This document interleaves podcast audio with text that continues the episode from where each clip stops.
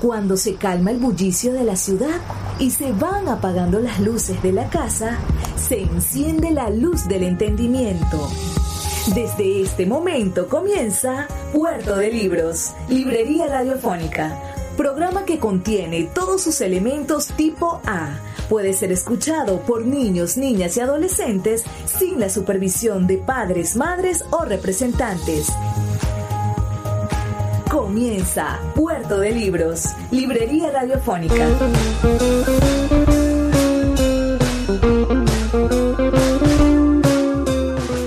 Bienvenidos a Puerto de Libros, Librería Radiofónica. Les habla Luis Peroso Cervantes, quien de lunes a viernes de 9 a 10 de la noche trae para ustedes este espacio a través de la Red Nacional de Emisoras Radio Fe y Alegría para brindarles la oportunidad de encontrar libros, esos maravillosos instrumentos, esos mm, mágicos envases de la sabiduría, esas embarcaciones de papel que ponemos a surcar entre las aguas cenagosas de la imaginación y las límpidas y maravillosas, cristalinas y refrescantes aguas del saber humano. ¿Cómo están todos ustedes? ¿Cómo pasaron este fin de semana. Hoy en nuestro programa número 176 vamos a tener una noche con uno de los escritores más interesantes de la literatura norteamericana del siglo XX. Me refiero al gran Charles Bukowski. Charles Bukowski, ese escritor fabuloso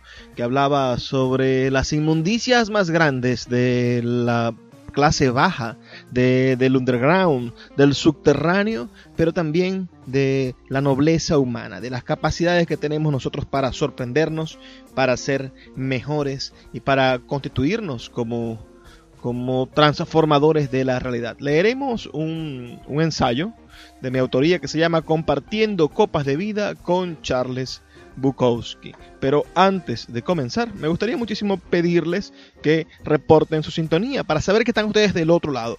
Cuando ustedes nos envían un mensajito, nos dicen, mira Luis, estamos aquí escuchándote desde el Tigre, te estamos escuchando desde Barquisimeto, estamos aquí en Mérida escuchándote o estamos en Puerto La Cruz escuchándote. Bueno, yo me siento verdaderamente feliz y sobre todo también le envío un cálido abrazo a todos nuestros escuchas de Maracaibo que nos han acompañado desde nuestro programa número uno Hoy llegamos al 176 y lo hacemos con tantísimo cariño, con tanta ilusión, con tantas ganas de que ustedes disfruten de los libros que no estaría de más que nos envíen un mensajito de texto al 0424 0424 672 3597 0424 3 597 0424 672 3597 es nuestro número de teléfono, nuestro número de contacto para tenerlos a ustedes más cerca y estrechar esta amistad que nos une todas las noches en la radio. También puedes hacerlo a través de nuestras redes sociales, que son arroba librería radio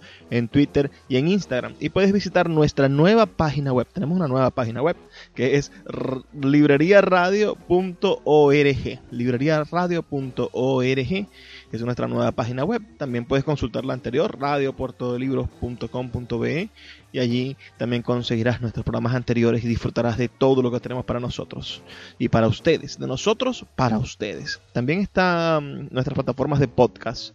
Pueden escucharnos en Anchor o pueden escucharnos en Spotify, pueden escucharnos en Google Podcast, en todas las plataformas habidas y por haber se encuentra Puerto de Libros, librería radiofónica con más de 176 programas destinados para ustedes. Esta semana va a estar muy interesante. Pregúntame qué es lo que quieres saber de nuestro programa y danos sugerencias de qué temas tratar en programas futuros. Antes de comenzar, escucharemos los mensajes que tienen para nosotros nuestros anunciantes, esas personas que hacen posible que Puerto de Libros, Librería Radiofónica, llegue a sus hogares de lunes a viernes, de 9 a 10 de la noche, por la señal de la Red Nacional de Emisoras Radio Fe y Alegría.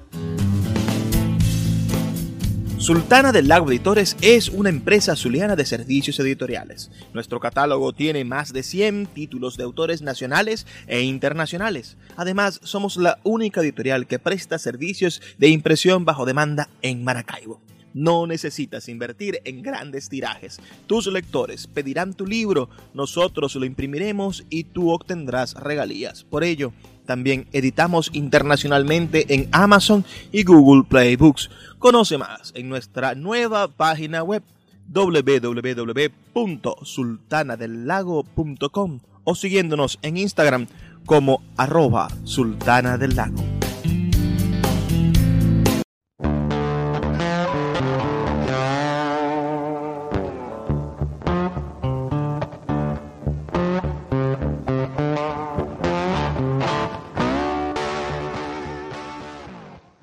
El mejor intérprete de Bukowski es Charles Bukowski. Apuntes para una biografía. Podríamos presumir que un militar estadounidense llamado Henry Bukowski, pasando por algún territorio alemán en el transcurso de 1919, se encontró con una figura femenina, amorosa, buena madre, alcahueta, que el 16 de agosto del año 1920, es decir, hace casi 100 años, parió la incorruptible esencia de Henry Charles Bukowski, quien luego suprimiría el nombre de su odiado padre para hacerse llamar Charles Bukowski.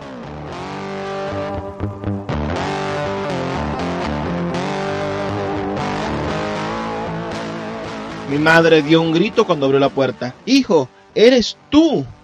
Tu dormitorio está siempre esperándote.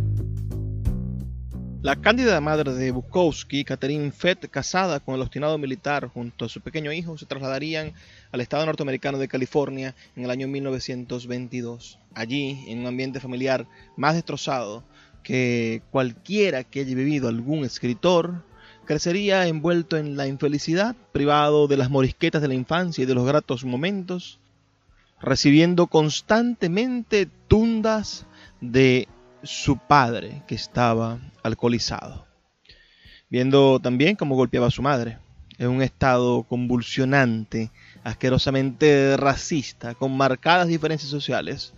Entonces nuestro Charles Bukowski encontraría refugio en los primeros años de su vida y de su juventud entre las nobles letras de Hemingway, de D. H. Lawrence, de E. E. Cummings y de su admirado Fedor Dostoyevsky.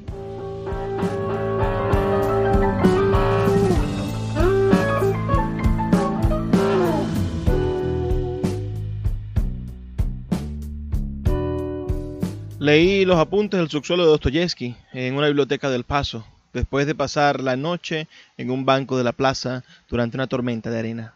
Cuando terminé ese libro, supe que me tenía un largo camino como escritor.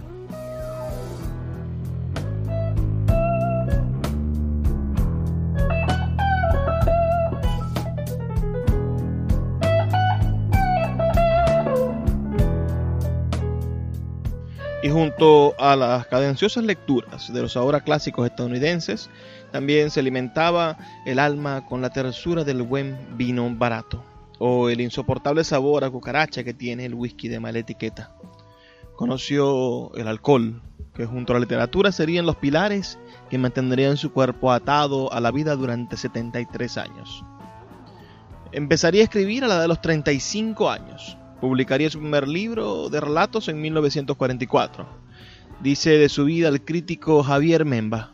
Fue entonces, con los complejos de sus primeros años, cuando se formaron las obsesiones que con el tiempo habrían de ser su materia literaria.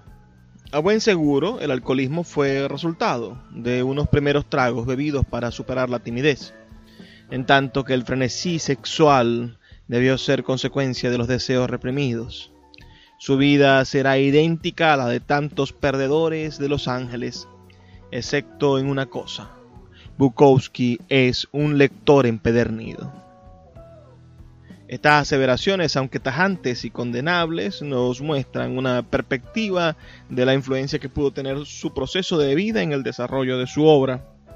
Esta, claro, no exenta de elementos claves de su recorrido vital, pero a la que debemos dar votos de confianza al considerar que Bukowski fue uno de los creadores que desarrolló como ambiente narrativo para sus ficciones la situación underground de la sociedad norteamericana del segundo y tercer tercio del siglo pasado.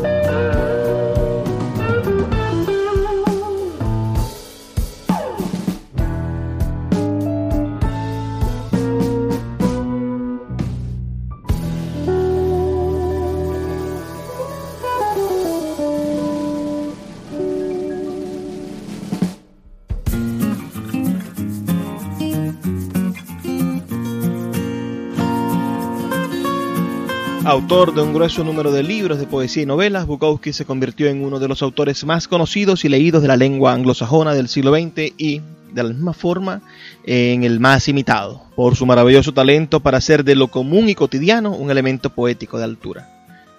Entre sus novelas más importantes destaca Oficina Postal de 1971, Factotum de 1975, Woman de 1978, Ham on Reed de 1982, Hollywood de 1989 y Pult de 1984. Entre sus poemarios tenemos Corre con el calzado de 1962, Sinsonte, Deseame suerte del año 1972, Toca el piano borracho como un instrumento de percusión hasta que los dedos comiencen a sangrar un poco de 1979, Te pones tan solo a veces que tiene sentido de 1986, uh, Last Night on Ear Points de 1992, Bones Plus Ballet de 1997.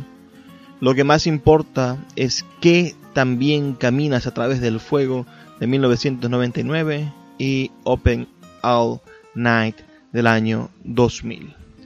Fue cartero de profesión hasta que decidió dejar el correo y dedicarse enteramente a la literatura como muestra de su condición de poeta y su constante oficio de escritor. La muerte lo sorprendió en San Pedro, California, el 9 de marzo del año 1994.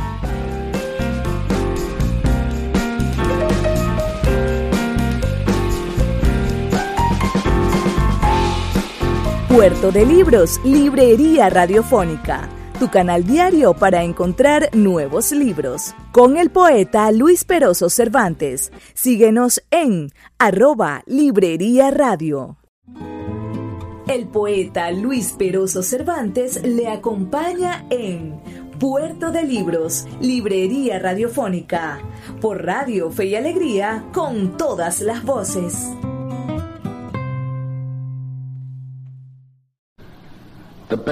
El mejor poema de amor que he podido escribir hasta el momento. Escucha, le dije, ¿por qué no me metes la lengua en el culo? No, dijo ella. Bueno, dije, ¿y si te meto la lengua yo primero, después meterías la tuya en el mío? Bueno, dijo ella. Metí mi cabeza por allá abajo, busqué un poco. Abierta una sección y enseguida mi lengua avanzó. Ahí no, dijo ella. Ahí no, ese no es el lugar correcto. Ustedes mujeres tienen más agujeros que un queso suizo. No quiero que lo hagas. ¿Por qué? Bueno, después tendré que hacértelo yo a ti y en la próxima fiesta le dirás a todo el mundo que te chupé el trasero. Supón que prometo no contarlo.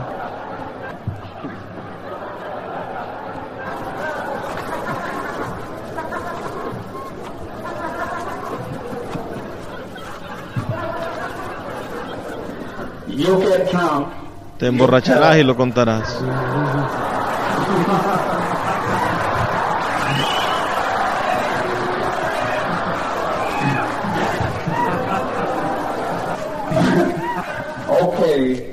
Ok, dije, date vuelta. Te la meto en el otro lado. Ella se dio vuelta y metí mi lengua en el otro lado. Estábamos enamorados. Estábamos enamorados con... Perdón. Estábamos enamorados con excepción de lo que yo decía en las fiestas. Y no estábamos enamorados de las barbaries del otro. Ella quiere que le escriba un poema de amor. Yo pienso que si la gente no puede amar los disparates del otro, sus pedos, sus porquerías y sus partes horribles, tal y como aman las partes buenas, no es completo el amor.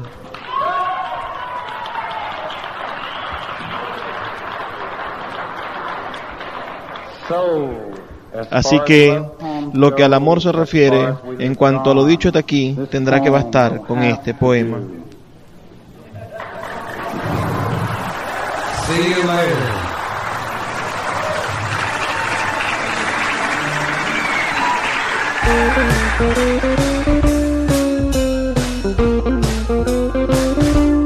La poesía de Charles Bukowski, sentido poético de la cotidianidad. Cuando nos toca hablar de poesía nos encontramos en el enredo más grande de la historia. No sabemos a quién obedecer, si a los críticos y teóricos o a nuestra empañada intuición. Al conocer la obra de Charles Bukowski muchos se resisten a catalogarla como poesía, ellos en el fondo sienten el corazón palpitante del poema, pero no lo aprecian por el millón de parafernalias teóricas octaviopasianas, bachelardianas o tal vez de otro francés atravesado de mala traducción que consiguieron por azares en el remate de libros. Lo cierto es que nadie logra superar a la intuición, ni estructuralistas cientificoides, ni semiólogos de la nueva crítica, ni siquiera los metafísicos que mientan a la intuición como uno de sus atributos nadie. Por ejemplo, es imposible detener la venta de libros de Pablo Coelho.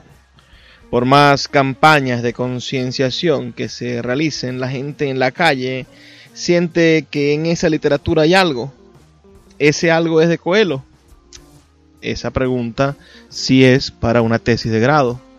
Oriental, ah, de los antiguos o dictado por un buhonero tiene algo que sus textos los convierte en objeto atractivo. Lograr ver ese algo podría llamarse intuición. En Bukowski, sin intenciones de comparar, claro, se presenta un problema semejante. Debido a que no existe, y ojalá no exista nunca, un concepto concreto de poesía, los lectores incrédulos por así llamar, a los escasos de entendimiento, no consiguen catalogar, en ese ridículo afán de catalogar y ser catalogados, la extensa obra de Charles Bukowski. Uno de los problemas es este, no es una obra de un día.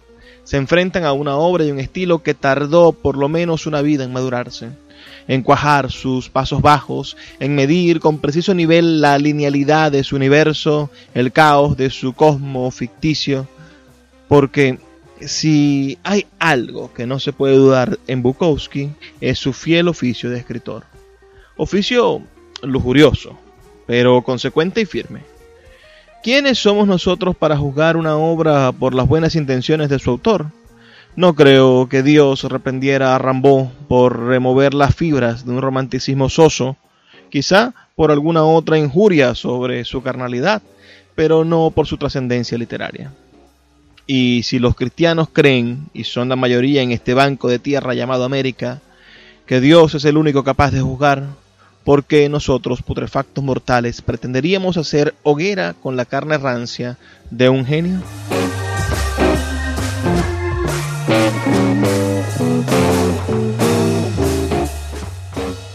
Como una flor bajo la lluvia.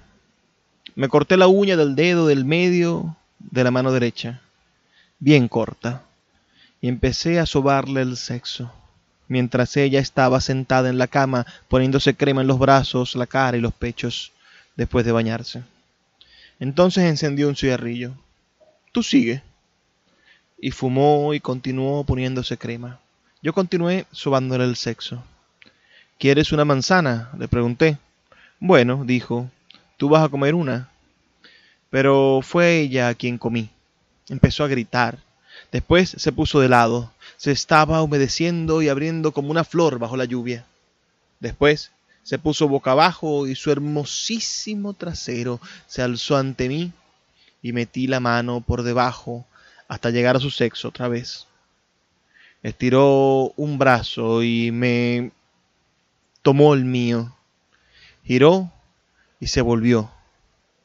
Me monté encima, hundí la cara en la mata de pelo rojo derramada alrededor de su cabeza y yo entraba entero en el milagro. Más tarde, bromeamos sobre la crema y el cigarrillo y la manzana. Después salí a la calle y compré pollo, y gambas, y patatas fritas, y bolillos, y puré, y salsa, y ensalada de col. Y comimos. Ella me dijo lo bien que lo había pasado, y yo le dije lo bien que lo había pasado, y nos comimos el pollo, y las gambas, y las patatas fritas, y los bollitos y el puré y las salsas y hasta la ensalada de col.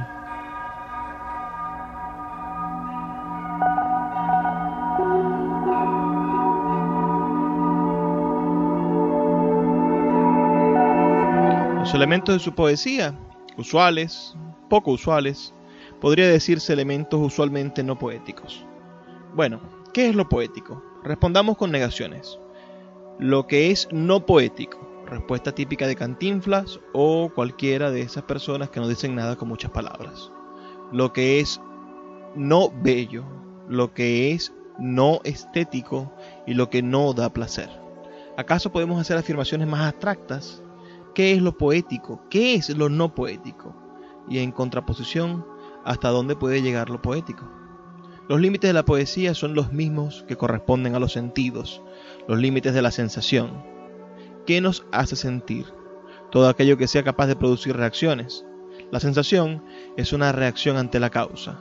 En lo poético existe un tacto especial a los sentidos comunes, la sensibilidad, que podrías adjetivar poética o arbitrariamente literaria, aunque de preferencia sin tantos adornos para evitarnos la desgracia de convertir nuestro don en un simple epíteto de la utopía. Empecé a fortarle el sexo. Vulgar, pero tan sencillo y bien alineado. Es vulgar un hombre que se saca los mocos. Decir mocos es vulgar. El hecho de sacarse los mocos no puede producir placer porque sería sádico. Sería un fetiche naricístico. Imagínense a alguien que no se saque nunca los mocos, aunque sea en el baño reprimiendo sus deseos de, de, extraer un grueso gránulo pegajoso de mucosidad. ¿Qué es lo vulgar? ¿Acaso una prostituta es vulgar? La mujer sale a la calle a mantener a sus hijos y es vulgar. Tan vulgar como el obrero que le paga para aliviar sus cargas. 120 sacos de cemento al hombro. Ay.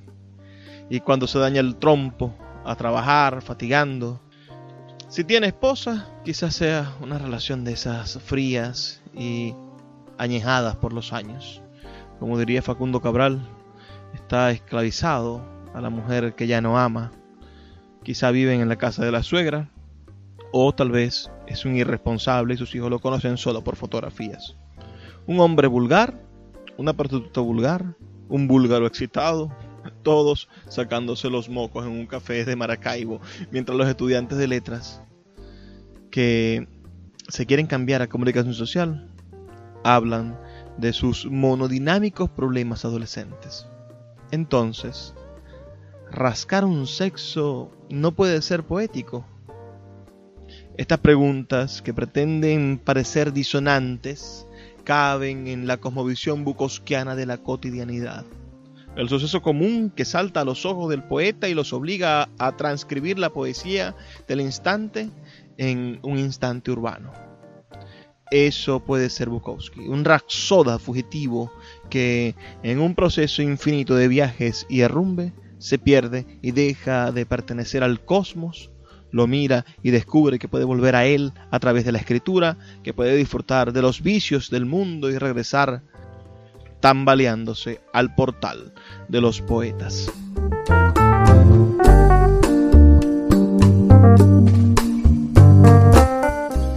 ¿Qué tal va este ensayo que les estoy leyendo esta noche? Me van a disculpar algunas ideas que están aquí expresadas, pero lo escribí hace más de 12 años cuando estudiaba letras. Es una es la tarea de una materia de corrientes literarias. ¿Ustedes qué piensan? Envíen un mensaje por favor al 0424-672-3597. 0424-672-3597 y díganme qué les parece este ensayo que hoy comparto con ustedes llamado Compartiendo Copas de Vida con Charles Bukowski, que es exactamente del mes de junio del año 2008. Wow, hace 12 años estaba yo en esos salones de letras y estaba elucubrando estas pequeñas travesuras literarias. Vamos a hacer una pequeña pausa de dos minutos y ya volvemos con más de Puerto de Libros, librería radiofónica. Puerto de Libros, librería radiofónica, tu canal diario para encontrar nuevos libros. Con el poeta Luis Peroso Cervantes. Síguenos en arroba librería radio. El poeta Luis Peroso Cervantes le acompaña en Puerto de Libros, Librería Radiofónica, por Radio Fe y Alegría, con todas las voces.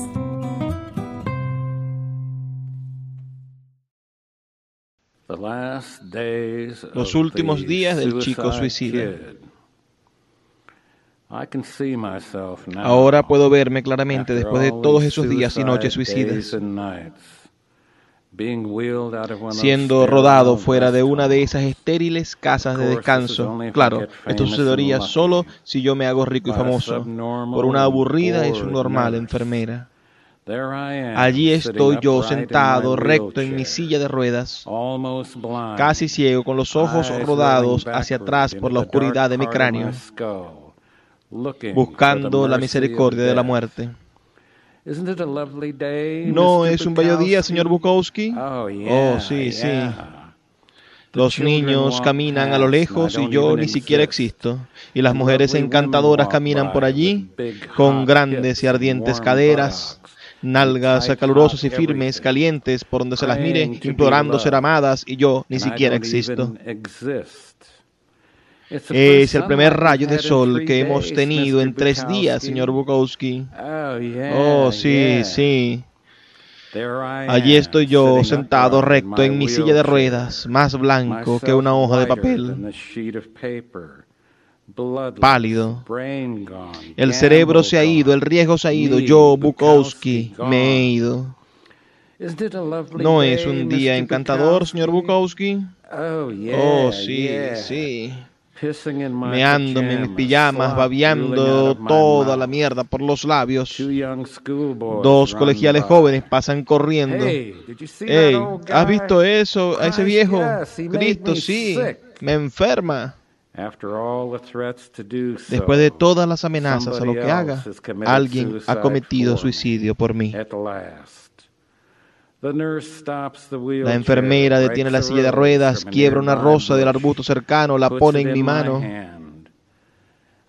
Yo ni siquiera sé lo que es. Podría hasta ser mi picker, pero es lo que hacen todos los buenos.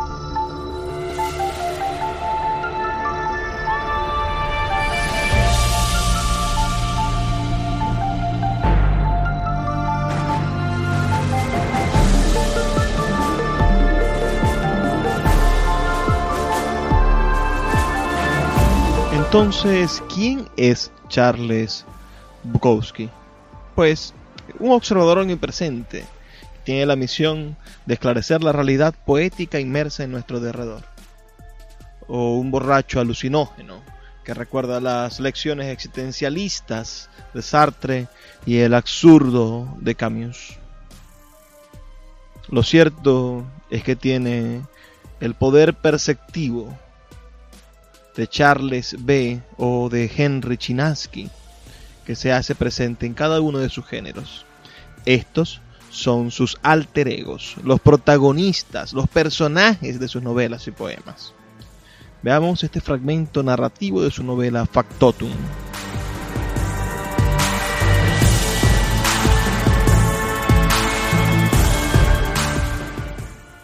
De repente la habitación se llenó de luz. Hubo un y un rugido.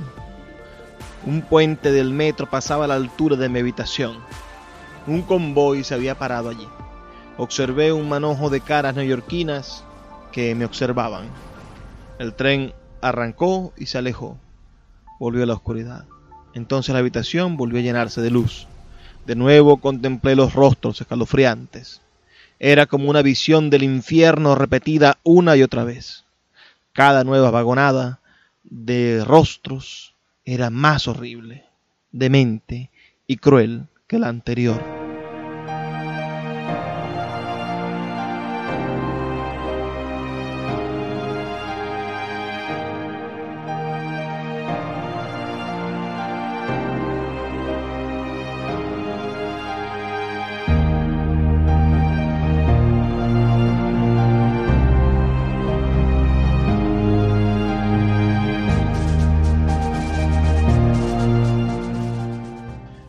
General del Condado de Los Ángeles supo de algún modo lo de mi padre, y la señorita Ackerman me dijo un día, Henry, esta es tu última sesión de tratamiento.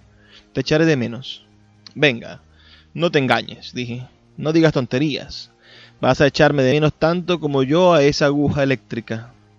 Pero aquel día se comportaba de modo extraño. Sus ojos estaban acuosos y oí cómo se sonaba la nariz. Una de las enfermeras le preguntó Vaya, Janis, ¿qué te pasa? Nada, estoy perfectamente.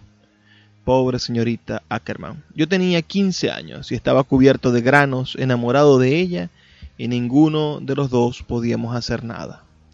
Muy bien, dijo ella, esta va a ser tu última sesión de rayos ultravioleta. Túmbate sobre el estómago. Por fin sé cuál es tu nombre, le dije. Janis. Es un nombre bonito, igual que tú. Oh, cállate, dijo ella.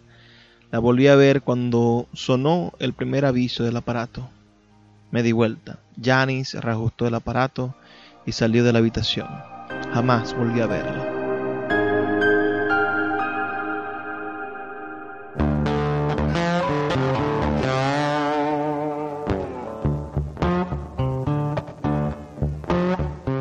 ¿Acaso esta descripción no es la evidencia del tacto sublime con que Charles Bukowski percibe lo cotidiano? ¿No es una conciencia estética de lo común, o más bien una reforma de los sentidos ya impuestos? ¿Es experimentación o burda burla a los sistemas? ¿Puso un nuevo patrón? Realmente no sabremos con certeza, pero Bukowski tiene un poco de todas las preguntas anteriores no se disuelve en la figura grotesca de la realidad, la interioriza y poetiza. Le da sentido poético a lo común. De resto, cualquier alegato que queramos añadirle a Bukowski serán epítetos perdidos en el eco fúnebre de su historia.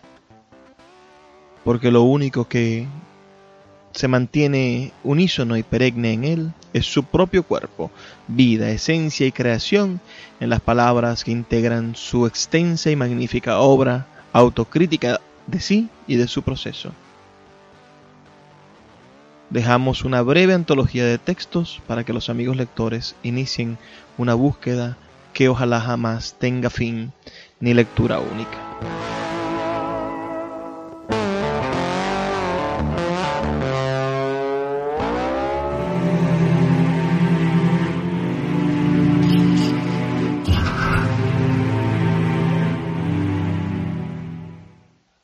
Infierno es un lugar solitario. Él tenía 65 y su esposa tenía 66. Padecía el mal de Alzheimer. Él sufría de cáncer de boca. Hubo operaciones, tratamientos de rayos que debilitaron los huesos de su mandíbula y ahora tenía algunos alambres.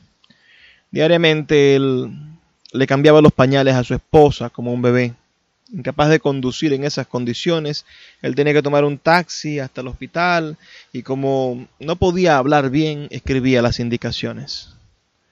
En su última visita le informaron que había otra operación en espera, un poco más de la mejilla izquierda y un poco más de lengua. Cuando volvió, le cambió los pañales a su esposa, encendió la televisión, miró el informativo de la noche. Entonces fue al dormitorio, agarró el revólver, lo puso contra la sien de ella, disparó. Ella cayó hacia la izquierda. Él se sentó en el sofá, se puso el revólver en la boca y tiró del gatillo. Los disparos no despertaron a los vecinos. Más tarde, los ruidos de la televisión sí lo hicieron. Alguien llegó, empujó la puerta abierta, los vio. Pronto llegó la policía y desplegaron su rutina. Encontraron algunas cosas, una cuenta de banco cerrada y un talonario con un balance de 1,14 dólares. Suicidio, dedujeron. En tres semanas había dos nuevos inquilinos. Un ingeniero en informática llamado Ross y su esposa, Anatana, que estudiaba ballet. Parecía otro par prometedor.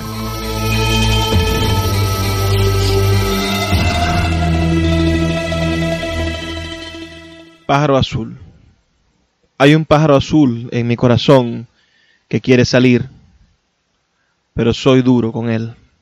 Le digo, quédate allá adentro, no voy a permitir que nadie te vea. Hay un pájaro azul en mi corazón que quiere salir, pero yo le echo whisky encima y me trago el humo de los cigarrillos y las prostitutas y los camareros y los dependientes de ultramarinos nunca se dan cuenta de que está ahí adentro. Hay un pájaro azul en mi corazón que quiere salir, pero soy duro con él. Le digo, quédate allá abajo. Es que quieres hacerme un lío. Es que quieres mis obras. Es que quieres que se hundan las ventas de mis libros en Europa. Hay un pájaro azul en mi corazón que quiere salir, pero soy demasiado listo. Solo le dejo salir a veces por la noche cuando todo el mundo duerme. Le digo, ya sé que estás ahí, no te pongas triste. Luego lo vuelvo a meter y él canta un poquito. Ahí adentro. No le he dejado morir del todo y dormimos juntos, así, con nuestro pacto secreto, y es tan tierno como para hacer llorar a un hombre. Pero yo no lloro. Tú lloras.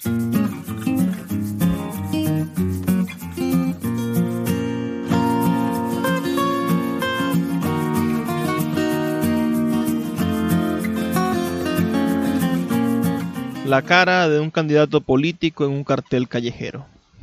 Ahí está él, sin demasiadas resacas ni demasiadas peleas con las mujeres, sin demasiadas ruedas pinchadas, nunca un pensamiento suicida, no más de tres dolores de muelas, nunca le faltó comida, nunca en la cárcel, nunca enamorado, siete pares de zapatos, un hijo en la universidad, un coche nuevo, pólizas de seguro, un jardín muy verde, el cubo de basura con la tapa ajustada. Será elegido.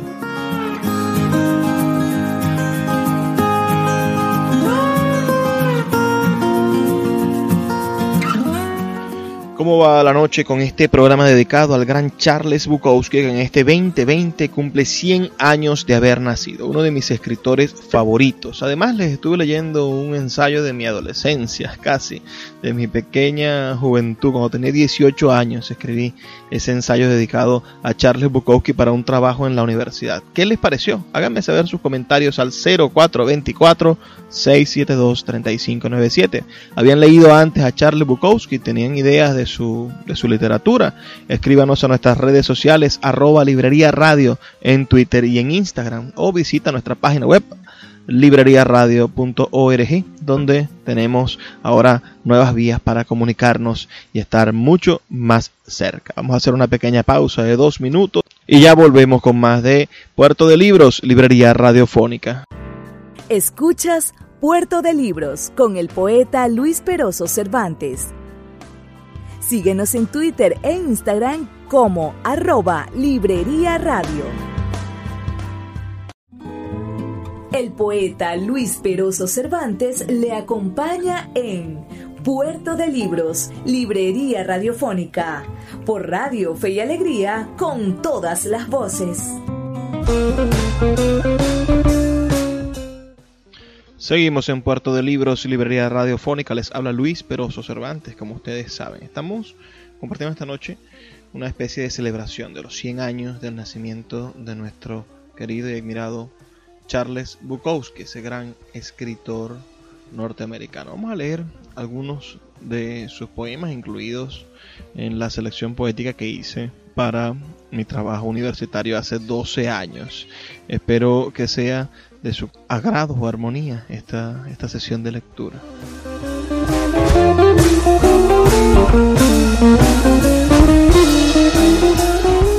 La palabra. Estuvo Auden no recuerdo en qué pequeña habitación lo leí por primera vez. Y estuvo Spender. Y no sé en qué pequeña habitación tampoco. Estuvo Ezra. Y recuerdo esa habitación. Tenía una ventana rota por la que entraban las moscas. Era en Los Ángeles. Y la mujer me dijo, Dios, ¿estás leyendo esos cantos de nuevo? A ella le gustaba E. E. Cummings. Decía que era muy bueno y tenía razón. Recuerdo cuando leí a Turgenev. Recién había salido de una gran borrachera y estaba viviendo solo. Me pareció un hijo de la chingada, sutil y divertido.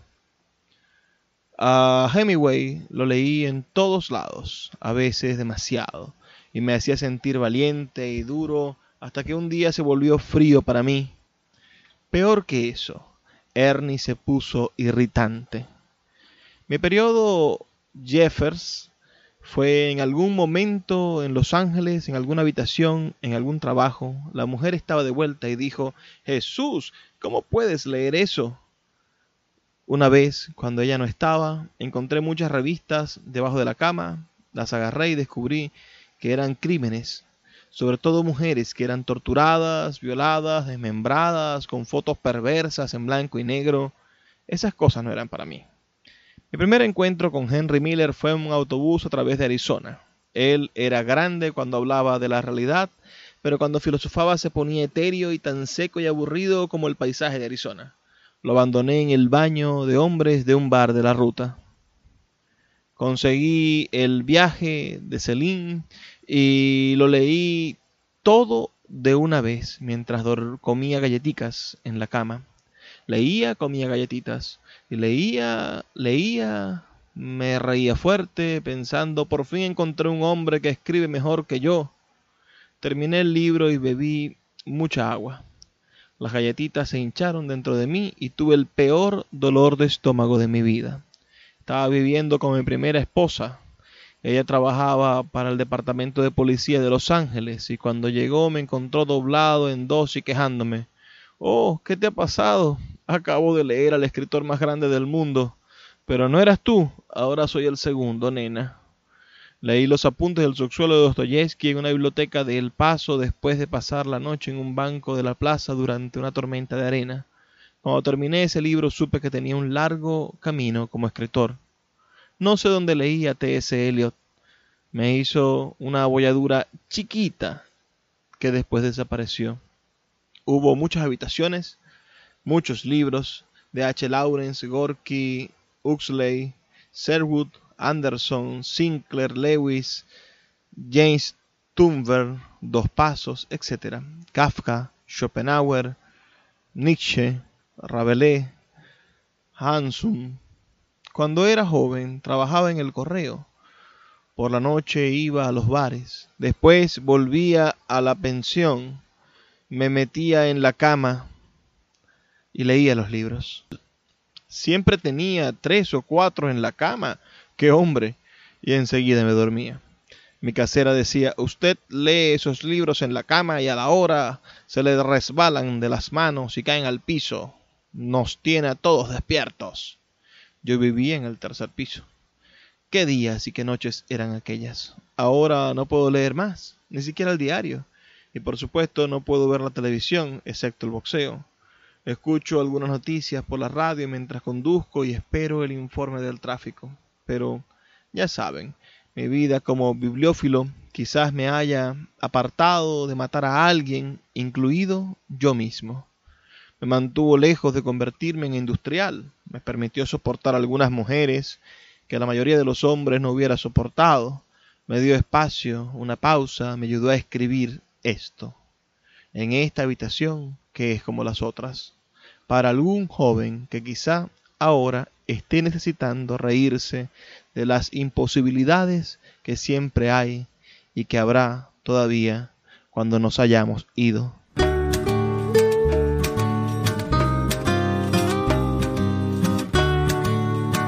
Aire y luz y tiempo y espacio. Sabes, yo tenía una familia, un trabajo, algo siempre estaba en medio, pero ahora he vendido mi casa, he encontrado este lugar, un estudio amplio, deberías ver el espacio y la luz. Por primera vez en mi vida voy a tener el lugar y el tiempo para crear. No, nene, si vas a crear, vas a crear trabajando. 16 horas al día en una mina de carbón o vas a crear en la habitación con tres chicos mientras estás desocupado. Vas a crear aunque te falte parte de tu mente y de tu cuerpo. Vas a crear ciego, mutilado, loco. Vas a crear con un gato trepando por tu espalda mientras la ciudad entera tiembla con terremotos, bombardeos, inundaciones y fuego. Nene, aire y luz y tiempo y espacio no tienen nada que ver con esto y no crean nada, excepto quizá una vida más larga para encontrar nuevas excusas.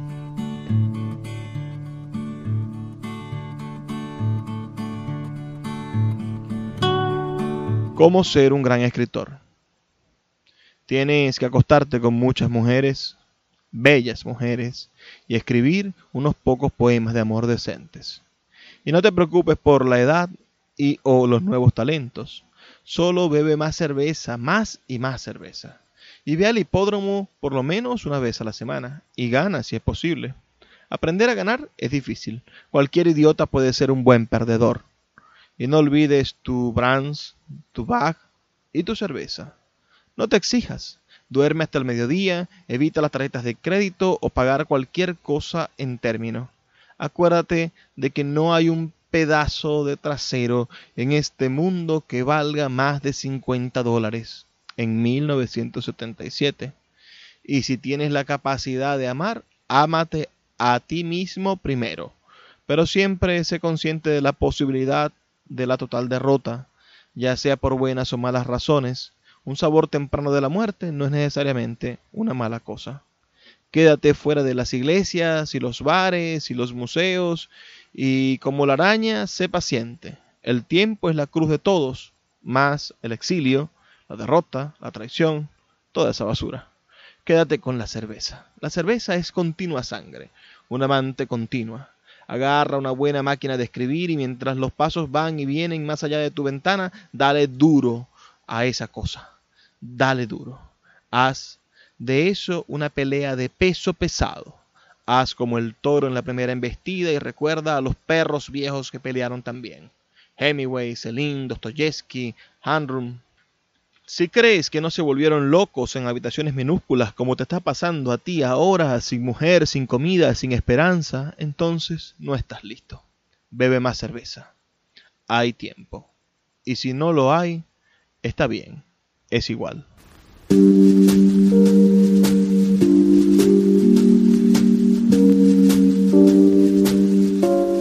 Conduciendo a través del infierno. La gente está exhausta, infeliz y frustrada. La gente es amarga y vengativa. La gente está engañada y temerosa. La gente es iracunda y mediocre. Y yo conduzco entre ellos en la autopista y ellos proyectan lo que les han dejado de sí mismos en su manera de conducir. Algunos más odiosos, algunos más disimulados que otros, algunos no les gusta que los pasen e intentan evitar que los otros lo hagan. Algunos intentan bloquear los cambios de carril. Algunos odian los coches más nuevos, más caros, otros en esos coches odian los coches más viejos. La autopista es un circo de emociones, pequeñas y baratas. Es la humanidad en movimiento, la mayoría viniendo de un lugar que odia y yendo a otro lugar que odia todavía más. Las autopistas nos enseñan en qué nos hemos convertido y muchos de los choques y muertes son la colisión entre seres incompletos, entre vidas penosas y dementes. Cuando conduzco por las autopistas veo el alma de la ciudad y es fea, fea, fea. Los vivos han estrangulado su corazón.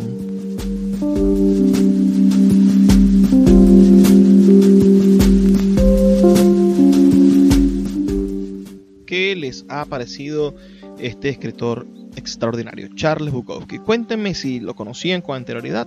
Escríbanme al 0424-672-3597. 0424-672-3597 o en nuestras redes sociales arroba librería radio en Twitter y en Instagram. Eh, semanas anteriores tratamos a otro escritor norteamericano, en cambio uno, uno contemporáneo, ¿no? Está vivo que fue Chuck Palahniuk, también es una especie de heredero de la corriente de el gran Charles Bukowski. La literatura norteamericana ha dejado grandes escritores en nuestras manos, desde, desde Whitman, ¿no?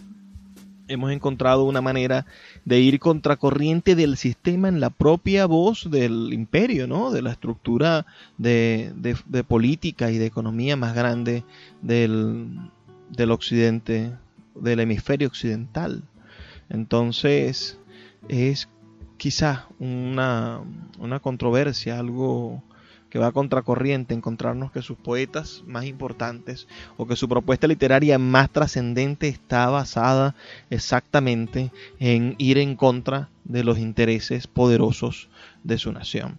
Así vemos a la generación Beats, ¿no? con, con Allen Ginsberg, con Jack Kerouac, con, con Ferlinghetti, grandes escritores maravillosos, o con Burroughs, con aquellas novelas, El almuerzo desnudo, por ejemplo, que hablan de la contracultura, que hablan del nacimiento de una revolución, pero no política, sino una manera de cambiar el pensamiento de la gente, con, demostrándole que el status quo no siempre está en lo correcto.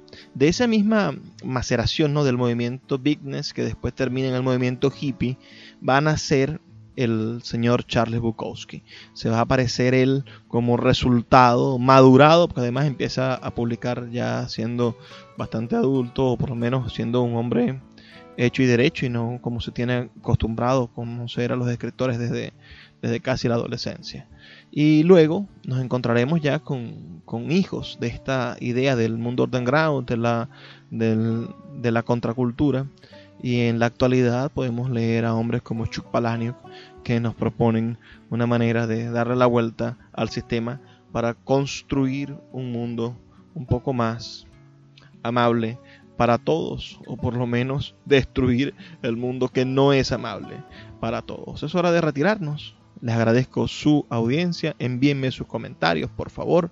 Y nos estamos sintonizando, recuerden, de lunes a viernes, de 9 a 10 de la noche, por la Red Nacional de Emisoras Radio Fe y Alegría y por más de 22 plataformas de podcast en todo el mundo. Y antes de despedirme, lo que siempre les digo, por favor, sean felices, lean poesía. Sultana del Lago Editores es una empresa zuliana de servicios editoriales. Nuestro catálogo tiene más de 100 títulos de autores nacionales e internacionales. Además, somos la única editorial que presta servicios de impresión bajo demanda en Maracaibo.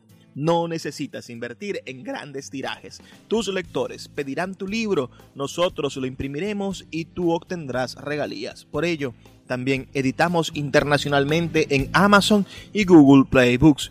Conoce más en nuestra nueva página web www.sultanadelago.com o siguiéndonos en Instagram como arroba sultana del lago.